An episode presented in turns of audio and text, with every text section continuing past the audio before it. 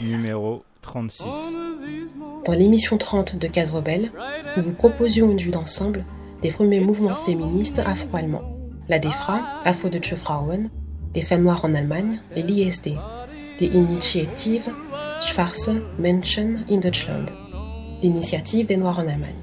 Pour l'émission 36, l'un des membres de Case est allé à Berlin au mois de mai pour rencontrer l'une des fondatrices de l'ISD, Katharina Ubuntoye.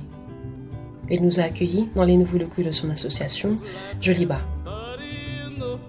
Et Ekpenyong Annie, membre de la DEFRA, nous a accueillis chez elle. Le collectif vous propose d'écouter leurs témoignages et nous raconte entre autres le cheminement qui mènera à la création des mouvements féministes afro-allemands, leur place dans la communauté noire et la visibilité des luttes noires dans la société blanche allemande. En 1985-86, Katja Kinder, Eva von Pirsch, Yasmin Edding, Daniela Turkasi, Christina et Dominika Grokte et Elke Jank décident de se rencontrer dans différentes villes. Munich, Berlin, Bermen et Utrecht. Et c'est à l'issue de ces réunions qu'elle crée la DEFRA, le premier mouvement féministe noir lesbien allemand. On vous propose d'écouter l'entretien de Ekpe Nyongani, militante de la DEFRA depuis 1993. Je m'appelle Ekpe Nyongani. Je suis une amie noire. Je suis une femme noire lesbienne. J'habite à Berlin depuis maintenant 20 ans. Et je suis entrée en contact avec la DEFRA en 1993. Donc, disons que j'appartiens à la seconde génération. Les membres fondatrices comme Katja Kinder ou Yasmin Edding ou Eva von Pirsch et beaucoup d'autres, elles ont créé la DEFRA dans le milieu des années 80. C'était une époque en plein mouvement. Beaucoup de choses se sont passées. L'ISD s'est formé à la même époque. Et, je pense que la conscience politique s'est éveillée durant cette période. C'est aussi l'époque où Audrey Lorde effectue de nombreux séjours en Allemagne. En ce qui me concerne, je suis traductrice. Je fais des traductions en freelance. Je travaille aussi en tant que correctrice. Et j'enseigne allemand comme seconde langue à des migrants. En fonction du contexte, je me présente en disant que je suis allemande noire parce qu'il est important de souligner que je suis aussi allemande à ce moment. Pour souligner ce droit d'être ici. Être allemande a beaucoup de place dans mon identité. Être allemande et avoir une mère blanche allemande, ça signifie que j'ai grandi avec cette culture. Ça m'influence énormément. Mais pour autant, je ne me sens pas si à l'aise que ça de devoir prouver aux Allemands blancs que j'ai le droit d'être ici. Et j'ai le sentiment d'entrer dans le jeu. Et je ne veux même pas faire partie de ce jeu, tu vois. Je suis ici, fin de la discussion. Personne n'a le droit de me demander d'où je viens, pourquoi je suis ici, qui sont mes parents, et tout ça, tu vois. En fait, c'est une discussion que je ne veux pas avoir. Et puis, il m'arrive d'être dans une position de faiblesse. Et j'en viens alors à préciser, oui, mais je suis allemand noir, afro-german. Devoir donner des raisons. Et je ne veux plus avoir à le faire, tu vois. C'est contre-productif.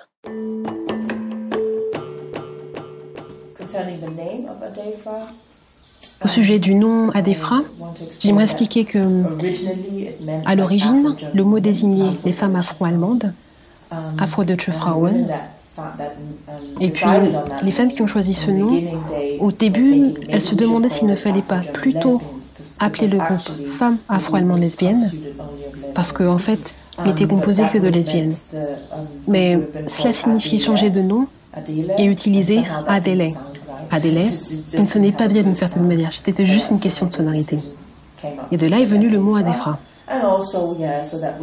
Et puis, ça permettait aussi aux femmes hétérosexuelles et d'autres orientations sexuelles de se sentir à l'aise dans le groupe. Et encore aujourd'hui, les femmes les plus actives dans le groupe sont lesbiennes ou bisexuelles. Je veux dire LGBT dans son ensemble. Donc, c'est un aspect qui a énormément d'importance à la DEFRA. Appeler ça orientation sexuelle, l'identité sexuelle. C'est juste que leur participation dans le groupe est normale. C'est notre identité. Et dans la communauté dans son ensemble, je pense que nous sommes acceptés et respectés. Je pense aussi qu'être LGBT ou lesbienne, être une organisation forte et centrée autour des femmes, on a effrayé quelques-uns, je pense. Tu sais, du type, euh, elles sont dangereuses, ces femmes. Um, Mais dans son ensemble, je pense que la DEFRA est souvent considérée comme une ressource essentielle dans la communauté noire. Les gens estiment que, ok, si on a besoin d'un support sans faille, besoin d'un groupe expérimenté dans des situations de crise, alors on pense aux femmes de la DEFRA. Mais nos compétences ne sont pas forcément les mêmes dans ce type de situation. Les militantes les plus expérimentées, celles qui gèrent des ateliers ou qui sont impliquées dans un travail de transformation auprès du public,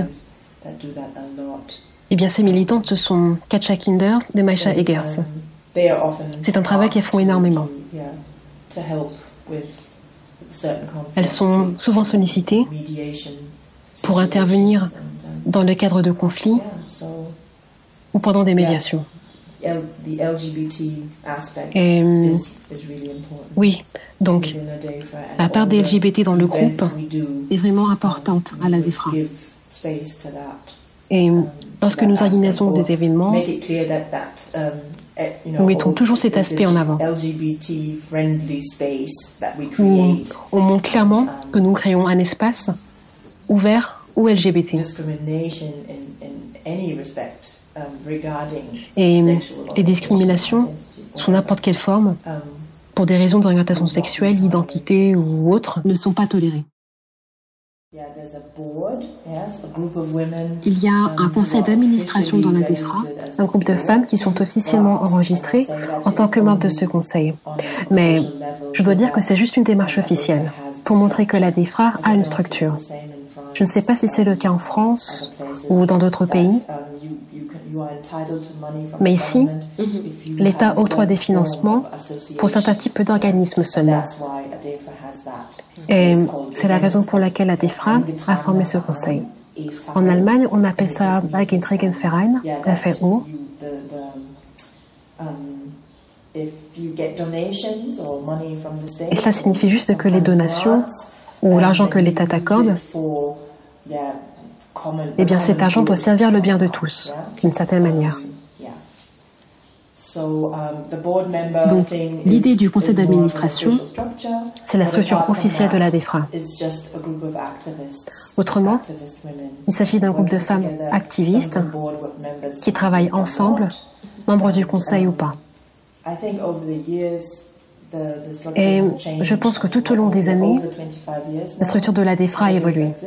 Je veux dire que la DEFRA existe depuis plus de 25 ans et nous en sommes à 27 années aujourd'hui. Et je pense que le mouvement était très populaire à ses débuts. Des réunions se tenaient à Munich, Berlin à plusieurs reprises. Des femmes voyageaient dans d'autres pays d'Europe, beaucoup à Amsterdam, Utrecht. Des liens s'étaient développés. Puis le mur est tombé. Et dans les années 90, des relations se sont formées avec les femmes de l'ex-RDA. Ce fut une étape très importante.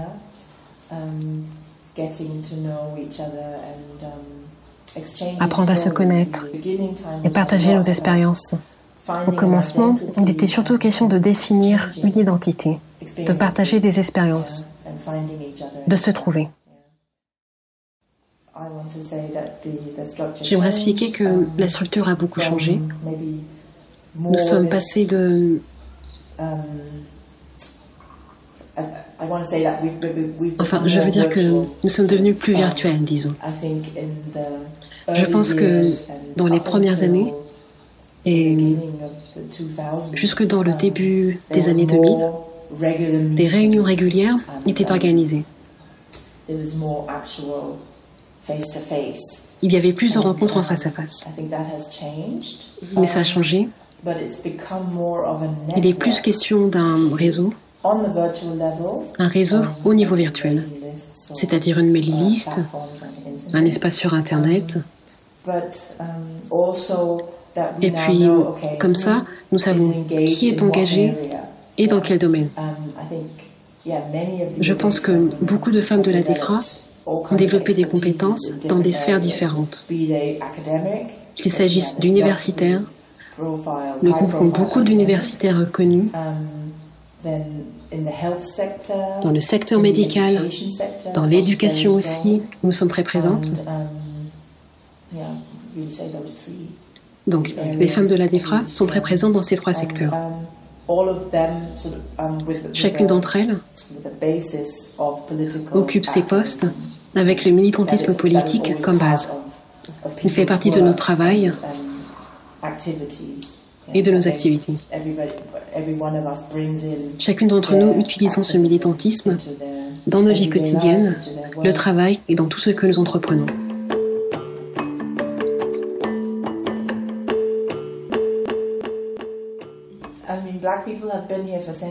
Les Noirs sont présents en Allemagne depuis des siècles, ça c'est clair.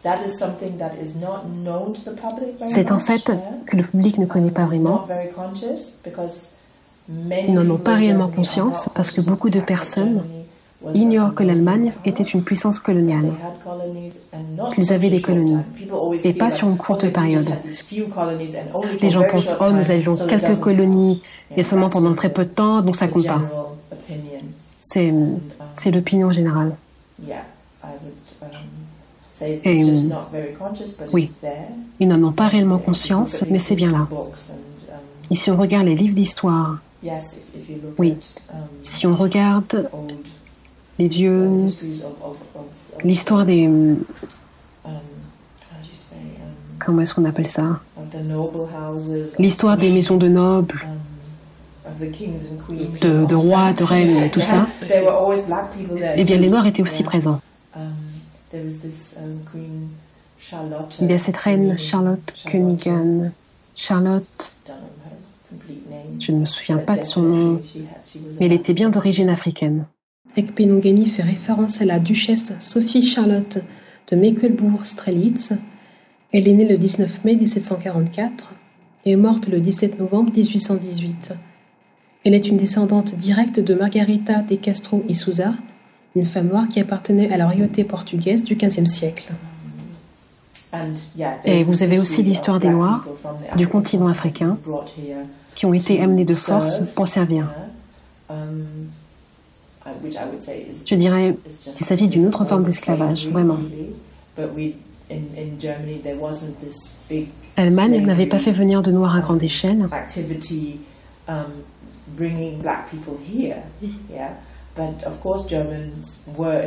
Mais bien entendu, ils avaient déporté des Noirs vers d'autres pays. Donc oui, les Allemands étaient impliqués dans l'esclavage. Et puis ensuite, vous avez l'histoire. Ça, c'est l'histoire des Noirs sur le long terme. Et puis vous avez l'histoire récente qui commence au début du XXe siècle. Un grand nombre de femmes et d'hommes d'origine africaine sont venus vivre dans différentes villes. Ici à Berlin, ils étaient visibles dans le milieu du divertissement. Et dans le cadre de ce mouvement de Noirs vers l'Europe, certains viennent aussi des États-Unis, du continent africain. Ils viennent en Europe pour travailler, y vivre, pratiquer un métier, leur art. Ça me fait d'ailleurs penser à Josephine Baker et toutes ces personnes. Et dans les années 30, avant que les nazis n'arrivent au pouvoir, Berlin était vraiment ouvert. C'était une ville multiculturelle en fait. C'était une ville pleine de vie avec sa scène musicale. Et les Noirs y ont participé dans une large mesure. Puis les nazis sont arrivés et ont détruit tout ça. Il y a ces histoires de ces Noirs qui étaient stérilisés internés dans des camps de concentration et des camps de travail.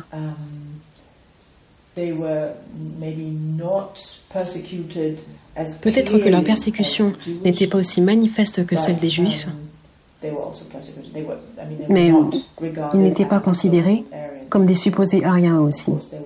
Ils étaient détestés. Certains ont trouvé des moyens pour survivre en travaillant dans des cirques, en jouant des rôles dans des films. Il y avait ces films de propagande que les nazis réalisaient. Ils utilisaient beaucoup de noirs, de jeunes enfants, des adultes, qui représentaient des Africains. Et certains hommes et femmes étaient exposés. Il y a ces traditions d'exhiber comme on le fait dans les eaux.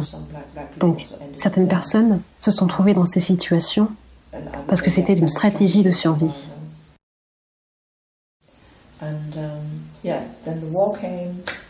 Et la guerre a éclaté. Et peu de Noirs présents dans les années 30 ont survécu. Après ça, des Noirs qui venaient de France, les Alliés, des soldats venant de France, et des États-Unis principalement, et peut-être des soldats noirs anglais aussi, ont eu des relations avec des Allemands blanches. Et une nouvelle génération d'enfants est née. Ils sont nés après la guerre. Il y a toute cette période de l'histoire allemande pendant laquelle ils ont été discriminés. Un débat s'était tenu au Parlement il était question de les emmener dans un autre endroit, sous prétexte que le climat en Allemagne ne leur était pas favorable. Ce type d'argument. Louise Relling, députée démocrate chrétienne, avait dit, lors d'un débat tenu au Parlement, le climat de notre pays leur pose à lui seul de sérieux problèmes d'adaptation. Nous nous sommes demandé si, dans leur propre intérêt, il n'était pas opportun de les conduire dans le pays de leur père.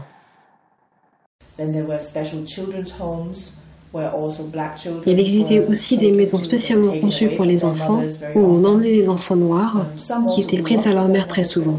Certains ont grandi avec la mère biologique, mais beaucoup ont grandi dans des maisons d'adoption.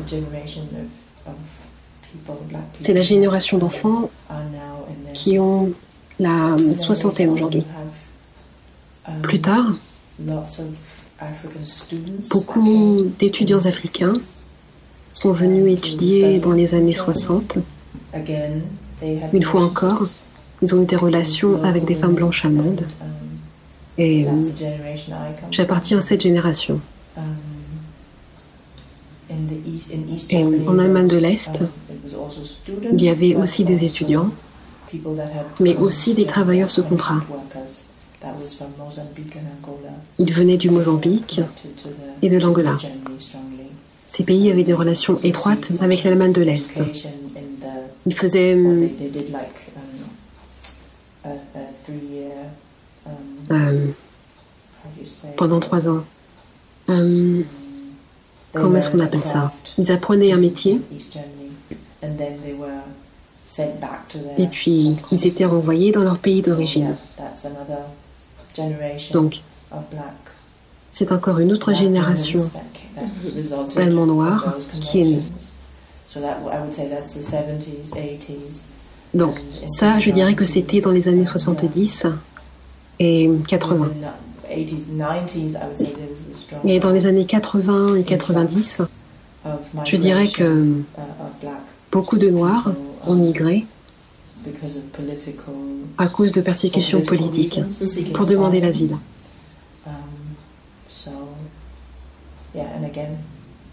Et là encore, ils se sont installés. Et il y a cette idée que la migration est un mouvement de personnes qui viennent puis repartent. Ça, c'est un concept typiquement allemand. Parce que la plupart pensent que nous, l'Allemagne, ne sommes pas un pays d'accueil pour les migrants. En fait, l'Allemagne est supposée être un pays blanc. Et ce mélange n'était pas censé se produire. Il est perçu comme une erreur. Et personne n'avait songé qu'il resterait, en fait. Et il y a cette citation, je ne sais pas de qui elle est, euh, c'est peut-être Erich Fried, il dit ils voulaient des travailleurs, mais des gens sont venus. Et les gens changent d'avis. Ils prennent d'autres décisions. Ils ont des enfants qui grandissent en Allemagne. Et ils ne veulent pas aller autre part. Ils se disent, je vis ici, c'est chez moi. Et c'est certainement la même chose en Europe. La même histoire. Et je pense qu'il a fallu du temps pour qu'une conscience noire se développe. Et si tu vis dans un pays où, en tant que femme ou homme noir, et qu'on te voit comme quelqu'un qui n'appartient pas à ce pays, eh bien, tu te trouves de nouveau seul. On pense alors que tu n'es que de passage. Je pense que ça a contribué au fait que les Noirs ont mis du temps à considérer cette prise de conscience.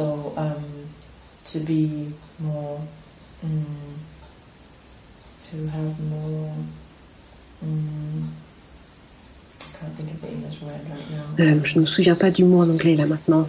Um, euh, exprimer clairement que ce pays nous appartient aussi et que nous ne partirons pas.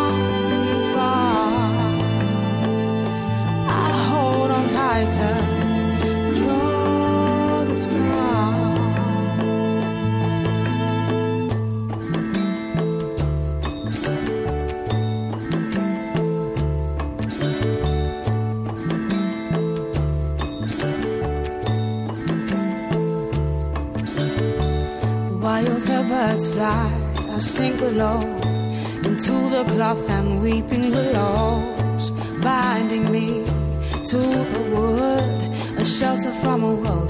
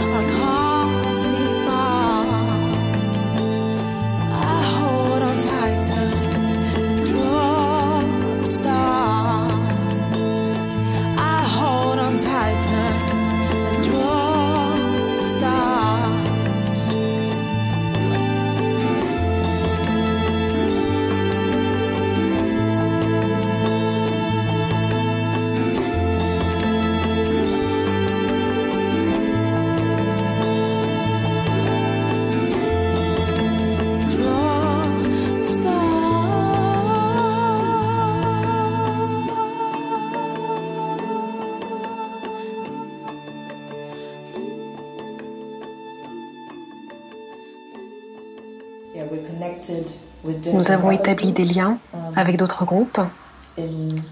En 2001, un moment clé a rassemblé différentes communautés. C'était le meurtre de Mariam Sarr. Elle a été assassinée par la police qui lui a tiré dessus. En fait, c'était une dispute conjugale. La police est arrivée sur les lieux. Ils ont dit qu'elle avait pris un couteau et lui ont tiré dessus. Et ce meurtre a indigné l'ensemble de la communauté noire. Les gens sentaient que nous devions nous unir à une autre échelle. Et nous avons commencé par manifester dans la ville où le meurtre s'est passé. Ensuite, nous avons organisé plusieurs réunions que nous avons appelées conférences des communautés noires. Des personnes d'horizons différents se sont rassemblées. Et c'était la première fois qu'une connexion aussi forte s'était nouée avec les mouvements de réfugiés. Et euh, une fois de plus, ce qui était nécessaire au début, c'était échanger, échanger, échanger. Nous avons partagé nos expériences. Nous nous sommes découverts l'un l'autre. Qui êtes-vous? Qui sommes-nous? Que pouvons-nous faire ensemble? Et euh, cela a duré quelques années. Et euh, de là, je dirais que s'est formée l'idée que nous devions développer des relations au niveau virtuel. Par le biais de mailing lists et de forums et beaucoup de manifestations à l'époque.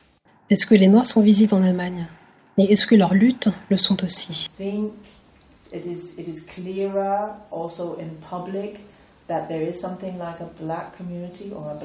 Je pense qu'on distingue plus clairement quelque chose comme une communauté noire, une voix noire.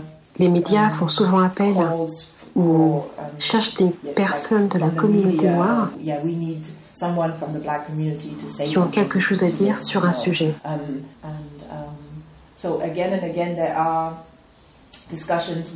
Donc oui, il existe des situations où la voix de la communauté noire se fait entendre, des situations où on veut l'interroger, ou qui cherchent des militants et militantes qui ont um, quelque chose à dire sur un sujet. Mais si um, aucun événement ou incident particulier ne se passe, l'opinion des Noirs a tendance à être oubliée de nouveau. Donc, on doit faire entendre notre voix. Et récemment, le langage raciste dans des livres pour enfants a suscité la controverse. Des militantes noires ont été sollicitées pour parler du sujet à la télévision, la radio et les médias en général, pour exprimer leur opinion sur le sujet. Parce que, en regardant de plus près ces vieux livres pour enfants, comme euh, Pippi Longstocking, Pippi Longstocking est la version allemande de Fifi Brindacier. Les questions étaient, est-ce qu'on peut changer le langage? Parce que ce livre contient, euh, en allemand on dit Neger, um, le N-word, mais euh, on y trouve aussi des concepts racistes. Le père de Pippi Longstocking est censé être le chef du peuple de Takatukaland, ou quelque chose comme ça. Ici, la référence est claire. On sait ce que ça signifie. À ce stade, il n'est pas seulement nécessaire de changer le langage, il faut modifier le livre entier, toute l'histoire. Et c'est devenu une grosse polémique et en particulier dans le monde littéraire. Des hommes et femmes de lettres étaient scandalisés, allant jusqu'à dire non, ce sont nos adorables livres pour enfants, vous ne pouvez pas les modifier. Alors que les enfants aujourd'hui, les enfants noirs, ils ne veulent pas lire ce type d'histoire. Ce livre d'histoire où euh, ils sont décrits comme quelque chose de mauvais. Ils sont discriminés. Donc, ce débat est toujours d'actualité et bien entendu, les militants de la DEFRA se sont également impliqués. Euh, par exemple, un nom très important, Maisha Egers.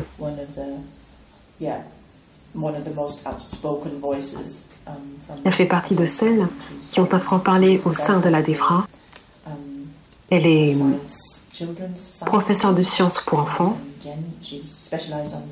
Elle s'est spécialisée dans les questions de genre. Et elle est souvent invitée lors des débats.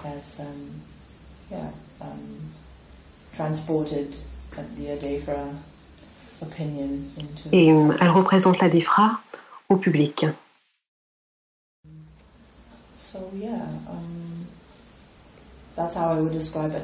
C'est comme ça que je décrirais le militantisme de la DEFRA à l'heure actuelle. Des militantes impliquées dans différents projets, événements, et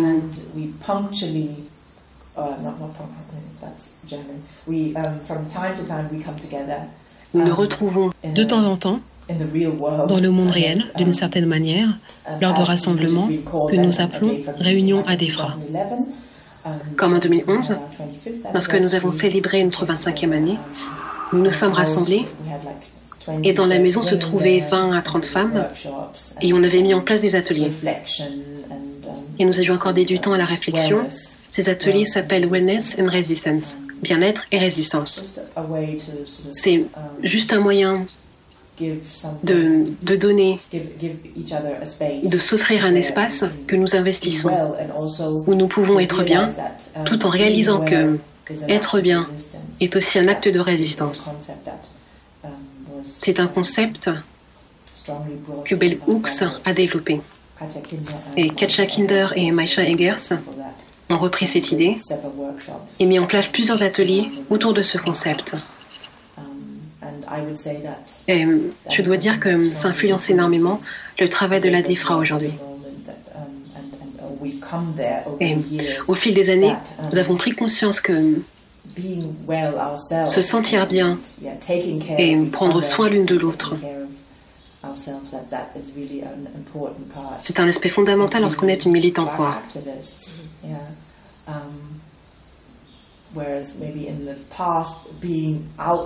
Alors que dans le passé, nous étions beaucoup plus à l'extérieur. Notre travail consistait à convaincre le public, ou enseigner, ou expliquer le racisme aux Blancs. Et je pense que nous sommes passés à autre chose.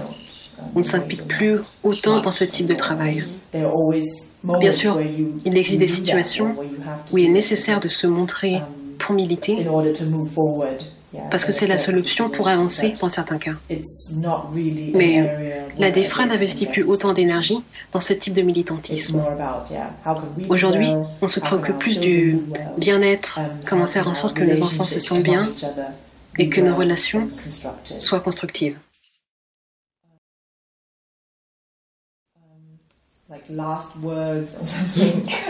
Le dernier mot. Euh, la DEFRA a joué une place très importante pour moi, personnellement. Um, Elles ont fait beaucoup pour mon développement personnel et ma survie aussi, je dirais. Et je pense que ça vaut aussi pour beaucoup de femmes noires qui sont en contact avec la DEFRA. Et je dois beaucoup à la DEFRA et aux femmes qui l'ont créée. Der Wecker klingelt Nacht vorbei, raus aus warm gemacht, Geld muss rein.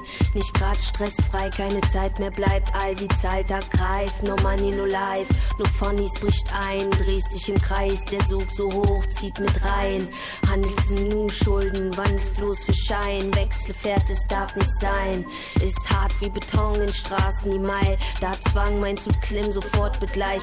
Kein Spaßkredit, lass es sein, brauchst kein, bis das reicht reicht. Sieh zu, dass du dein Scheiß geregelt kriegst. Ne Flucht, nix wegschiebst, Probleme behebst du nicht. Man kann verstehen, bleib dran, geh tief in Grund, seh sie die Ursache, den Punkt, warum. Seh zu, dass du dein Scheiß geregelt kriegst. Ne Flucht, nix wegschiebst, Probleme behebst du nicht. Man kann verstehen, bleib dran, geh tief in Grund, seh sie die Ursache, den Punkt, warum. Seh zu, dass du dein Scheiß geregelt kriegst. Ne Flucht, nix wegschiebst, Probleme behebst du nicht. Man kann verstehen, bleib dran, geh tief in Grund, seh sie die Ursache, den Punkt, warum. Sieh zu, dass du dein Scheiß geregelt kriegst. Ne Flucht hilft nix, wegschiebst, Probleme behebst du nicht. Verkannt, versteh, bleib dran, geh tief in Grund, seh sie die Ursache.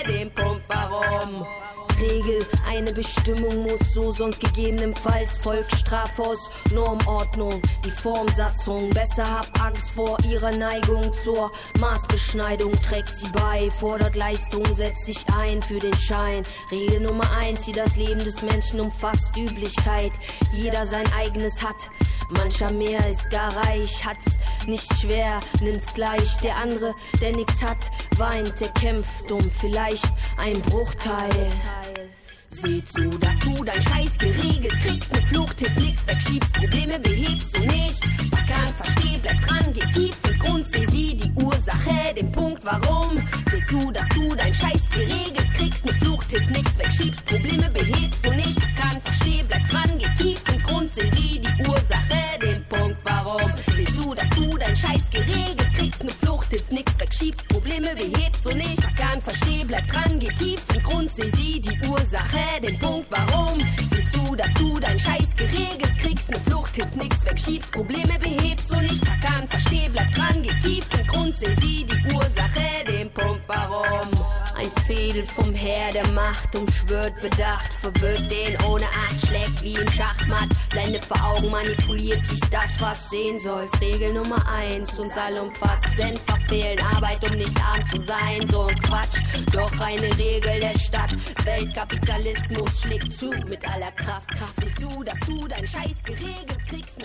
Pour cette seconde partie de l'émission, on se penche sur l'ISD, l'initiative des Noirs en Allemagne, avec l'interview de Katharina Oguntoye.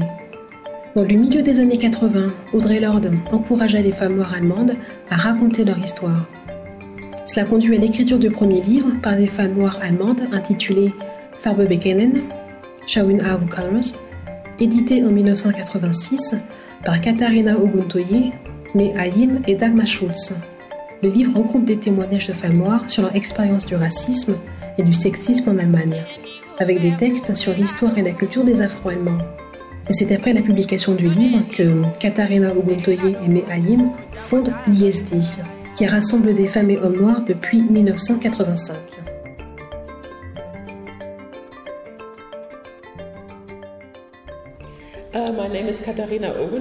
Je m'appelle Katharina Oguntoye.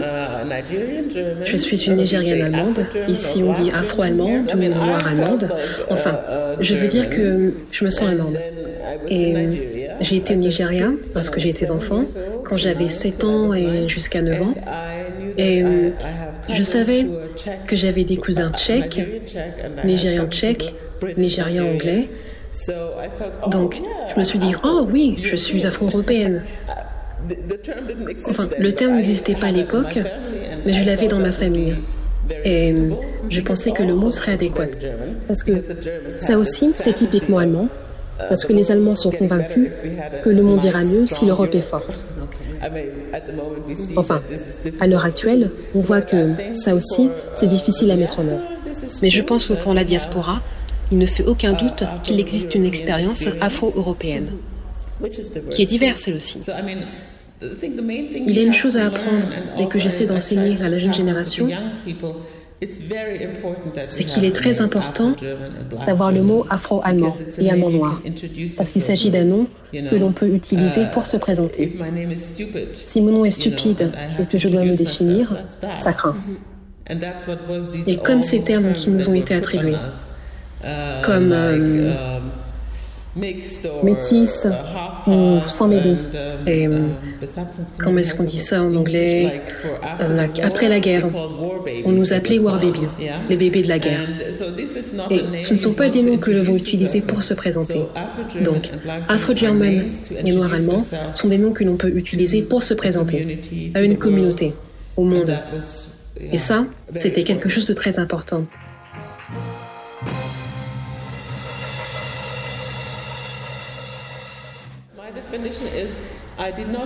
Ma définition est que je ne veux pas être une étrangère professionnelle. Je veux dire, c'est une grande partie de ma vie, le travail que je fais. Mais le fait est que je n'ai pas besoin de faire ce travail pour être. Tu vois? Je suis Katharina et je m'amuse, j'ai des amis, j'aime faire mon travail. Tu vois? C'est important d'être soi-même et d'avoir une famille, des amis, une bonne vie. Parce que tout n'est pas que survie. Parce que, bien sûr, la plupart des gens doivent survivre. Mais pour nous, les Noirs en particulier, il est bel et bien question de survivre. Et survivre signifie avoir une bonne vie pour moi. C'est mon message. Que Vivre et être malheureux tout le temps ne peut pas être satisfaisant pour moi. Mais beaucoup de Noirs allemands tombent dans le piège parce que c'est la seule chose qui leur est offerte. Que tu es la victime. Mon pauvre petit.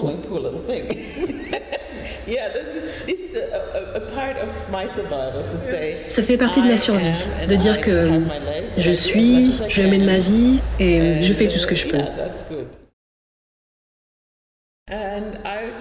Uh, J'ai pris part à l'écriture du premier livre sur les Noirs en Allemagne, qui s'appelle Farbe Bekenen, Showing Your Colors.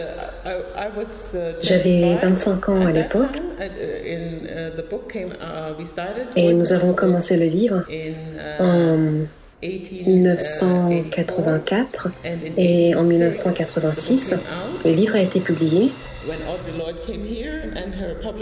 Lorsque Audrey Lorde est venue ici, son éditrice lui a demandé si elle voulait écrire un livre. Elle a répondu qu'elle ne voulait pas faire un nouveau livre, mais qu'elle était bien plus intéressée de travailler avec des femmes noires ici en Allemagne. Et ça, c'était typique de Audrey. Et c'est comme ça que nous avons commencé à travailler sur Pablo Buchanan, Shawina Okalos, et finalement, elle a juste écrit la préface. Elle nous est la place pour montrer, enfin, mais elle a pris part à la création du livre. Du coup, de ce livre est né le mouvement, et c'est pendant ce processus que nous avons établi des liens avec d'autres personnes, que nous avons commencé à nous parler, et puis nous avons commencé à nous voir dans le cadre de meetings, et c'est à partir de là que l'ISD a pris forme, The Initiative of Black People in Germany.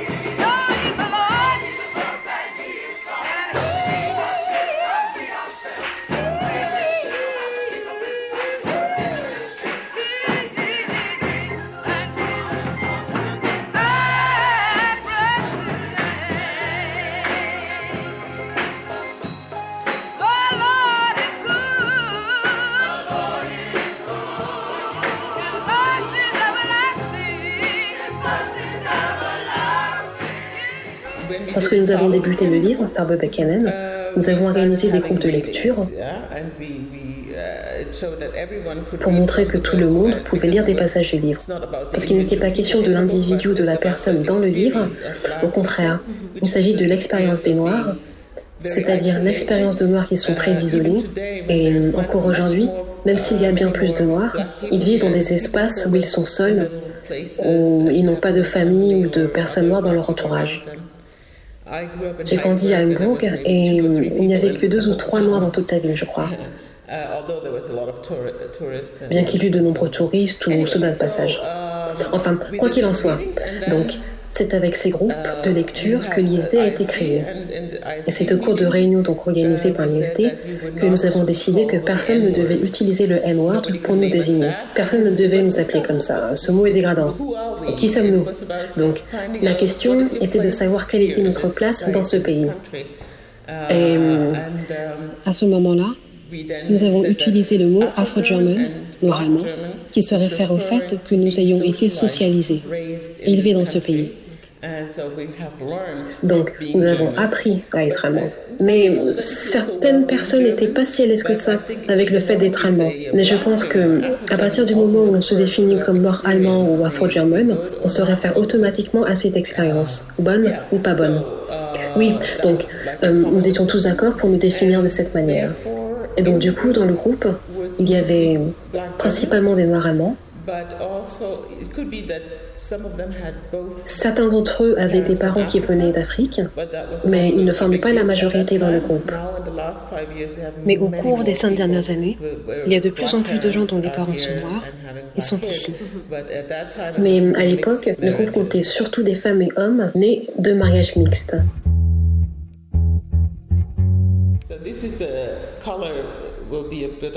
La couleur de la peau a toujours été un problème dans l'ISD.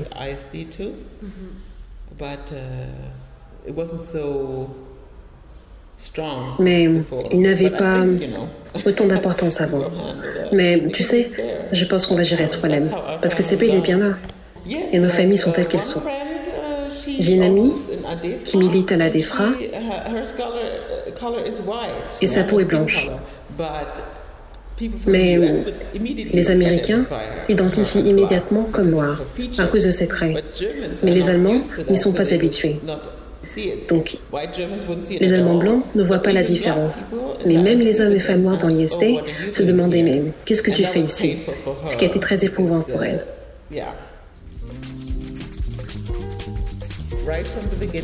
Dès le début, le groupe comptait aussi des personnes de l'Inde, Tamoul, d'Asie de l'Est, et je crois qu'il y avait aussi une femme arabe, et elle disait qu'elle s'identifiait à notre cause.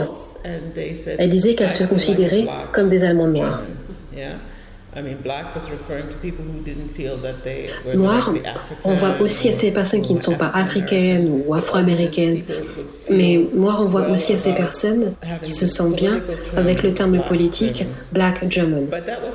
Mais je veux dire qu'il s'agissait d'une minorité parce que d'autres personnes disaient non, je suis turc, arabe ou autre, mais ils s'identifiaient à la cause politique à l'époque. Donc, l'ISD était principalement composé d'Afro-Allemands et, de ses autres appartenances. Et ces différences ne pouvaient que nous servir. Nous étions plus forts. Comme Sheila Mazurka, elle est maintenant journaliste chez Deutsche Wende. Elle était l'une des membres fondatrices de l'ISD et Dalen Alarievana et, et j'ai oublié le nom de la troisième personne. Mais tu vois, ils étaient bien là. Ils appartenaient au groupe. Comment définis-tu l'histoire des Noirs en Allemagne?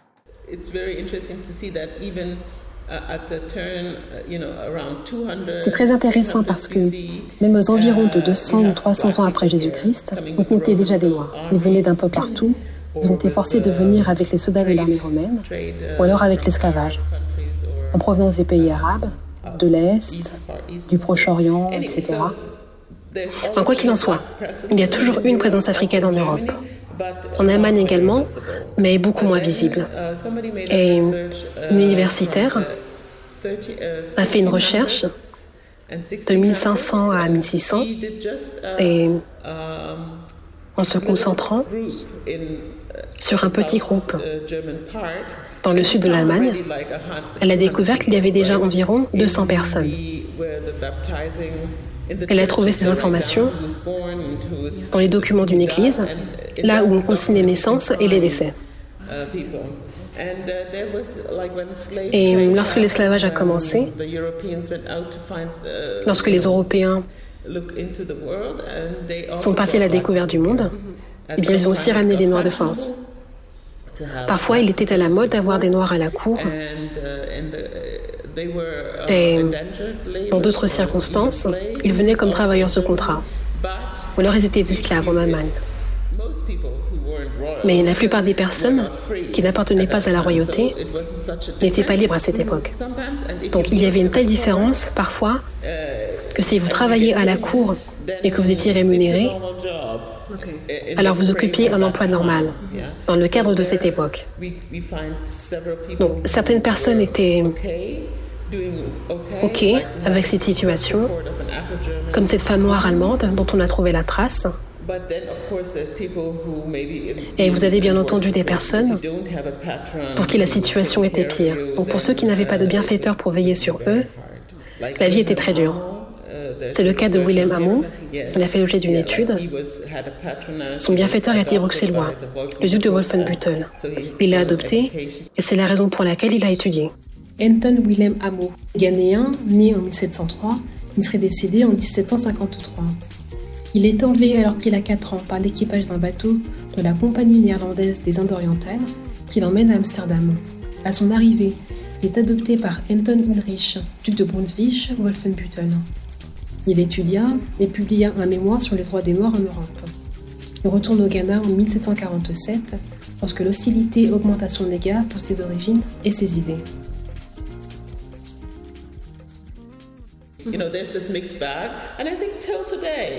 Tu sais, même aujourd'hui, il existe plusieurs situations. Il y a un peu tout. Donc vous avez les personnes qui ont une vie normale, avec des familles aimantes qui les soutiennent, et de l'autre côté, vous avez ceux qui mènent leur combat seuls. Certaines personnes dans le milieu du spectacle ou des affaires ont écrit leur biographie et écrit qu'elles sont arrivées là où elles sont grâce à leurs efforts. Mais ils ont eu une enfance difficile. Et puis, de l'autre côté, vous avez ceux et celles qui ont des expériences pénibles dans le cadre familial. Et je pense qu'il est toujours très difficile, lorsqu'on est jeune, de vivre sans le soutien de sa famille. Et puis par la suite, il est alors très très difficile de devenir indépendant, une personne qui a de l'assurance. Et je pense que c'est ce qui s'est passé avec ma collègue, May Haïm, qui a écrit le livre avec moi. Parce que May a vécu dans une famille d'accueil qui n'a été d'aucun appui. Je veux dire que le père, lui, l'était, mais la mère et la grand-mère étaient très méchantes, la plupart du temps. Et c'est ce qui a détruit son estime d'elle-même. Beaucoup de personnes vivent cette expérience. Et je pense que nous devons aborder ces histoires sous tous les angles. Est-ce que les Noirs sont visibles en Allemagne? Euh, Oui. Au cours des deux ou trois dernières années, plus de gens en Allemagne ont pris conscience que les Noirs sont des personnes normales. Et je pense qu'il manque quelque chose dans l'éducation ici. Et cette chose, c'est ne pas stigmatiser, ne pas considérer les Noirs comme des objets exotiques, Enfin, en d'autres termes, adopter une attitude postcoloniale. On enseigne et on éduque encore les Allemands blancs avec des codes, des images tirées de l'époque coloniale. Et aujourd'hui, je pense qu'on est encore dans un processus où l'on désapprend cette éducation. Dans un processus où la société blanche allemande doit apprendre à accepter tous ses semblables, allemands noirs, mais aussi les Africains. Est-ce que l'ISD a développé des connexions avec d'autres groupes? À un certain moment, à ses débuts, il y avait des échanges. Les jeunes organisaient des soirées. Je crois qu'ils écoutaient beaucoup de hip-hop à l'époque. Il y avait aussi des réunions avec des enfants turcs et arabes. Ils mettaient l'accent sur cet aspect. Sinon, je pense que la communauté noire ici, en elle-même, est vraiment diverse. Par exemple, vous avez l'expérience des Africains européens qui regroupent elles-mêmes différentes expériences selon qu'on vient de la France, du Portugal, de l'Angleterre. Et pour chacun, vous avez une histoire différente, sans parler de la Norvège ou de la Suède. Et puis vous avez aussi l'expérience des Noirs des Caraïbes et l'Afrique bien entendu, l'Afrique de l'Est, l'Afrique de l'Ouest, du Nord et du Sud, et les Afro-Américains qui ont leur propre histoire. Donc nous formons tous la diaspora.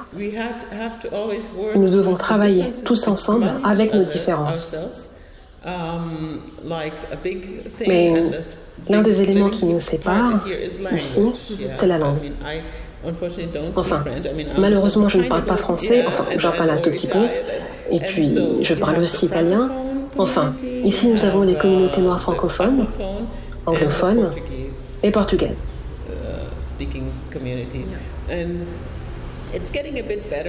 Les choses s'arrangent. Nous avons travaillé ensemble pour le Black History Month. Mais tu vois, si on fait quelque chose qui n'inclut pas de sous-titres, eh bien les francophones ne viendront pas.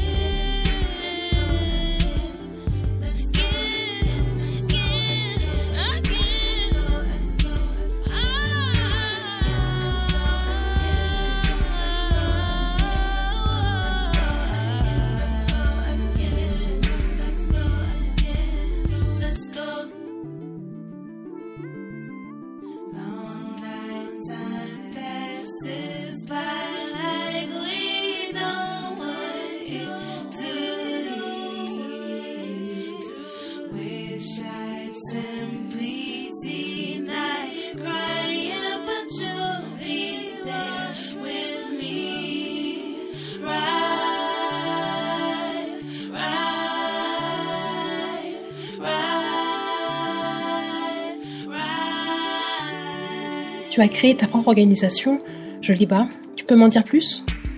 Joliba, uh, c'est le...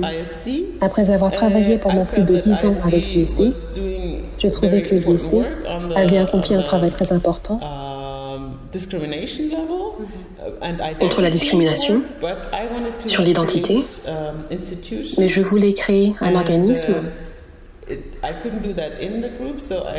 je ne pouvais pas le faire en étant dans le groupe. Donc avec des collègues, nous avons créé un groupe. Uh, dans ce groupe, il y avait une femme blanche, avec une famille afro-allemande, son mari et ses enfants. il y avait un Brésilien noir. Et moi. Et nous trois, nous avons créé l'association Joliba. J-O-L-I-B-A.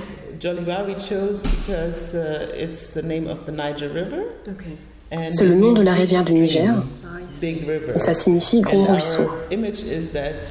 Et notre image, c'est celle de force qui se rassemblent, qui rassemblent leur énergie pour créer des projets interculturels. Mes motivations rejoignent celles de Harry Andrade. Il est thérapeute pour enfants. Et d'après ce que j'ai vu, enfin je suis historienne, je ne peux pas vraiment faire de travail social. Mais je trouve vraiment important de savoir comment faire face à la douleur. Une personne qui a des problèmes, qui a des questions, a besoin d'être épaulée par des professionnels. je me suis énormément investie dans la création de ce projet qui doit permettre aux enfants et leurs familles de bénéficier d'assistance sociale.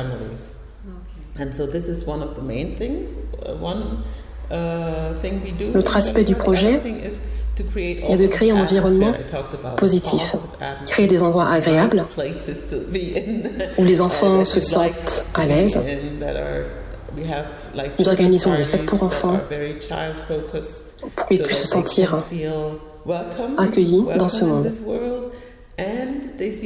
Ils voient d'autres enfants noirs, ce qui leur permet d'éviter de vivre avec cette expérience. Ils se sentent isolés et incompris. Au contraire, ici, vous êtes avec des personnes qui vous ressemblent, ce qui fait une grande différence. Vous pouvez trouver des réponses et être écouté parce que d'autres adultes connaissent votre situation. Donc il était très important pour moi d'offrir quelque chose à ces enfants sur le plan culturel. L'étape suivante serait d'éduquer les adultes, c'est-à-dire la société blanche, la société interculturelle en Allemagne, ici à Berlin. Et donc nous travaillons beaucoup sur des projets culturels, comme l'enseignement, l'empowerment de la culture des Noirs, sur l'histoire, la politique, etc. Donc on organise le Black History Month sur une seule journée, 7 février, parce que nous ne sommes pas nombreux. Nous ne pouvons pas tenir sur un mois. Mais on le fait. Cet événement est bien. Il existe depuis 8 ans maintenant.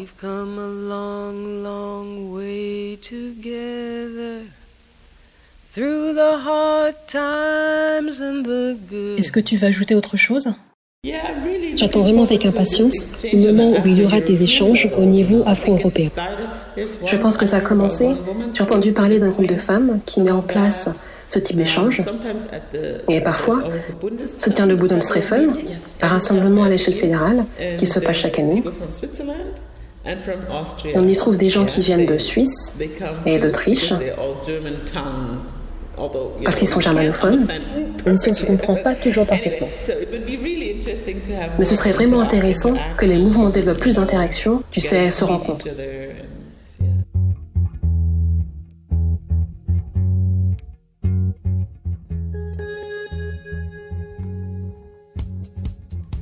Nous remercions Ekpe Nongani et Katarina Oguntoye pour leur accueil et leur gentillesse.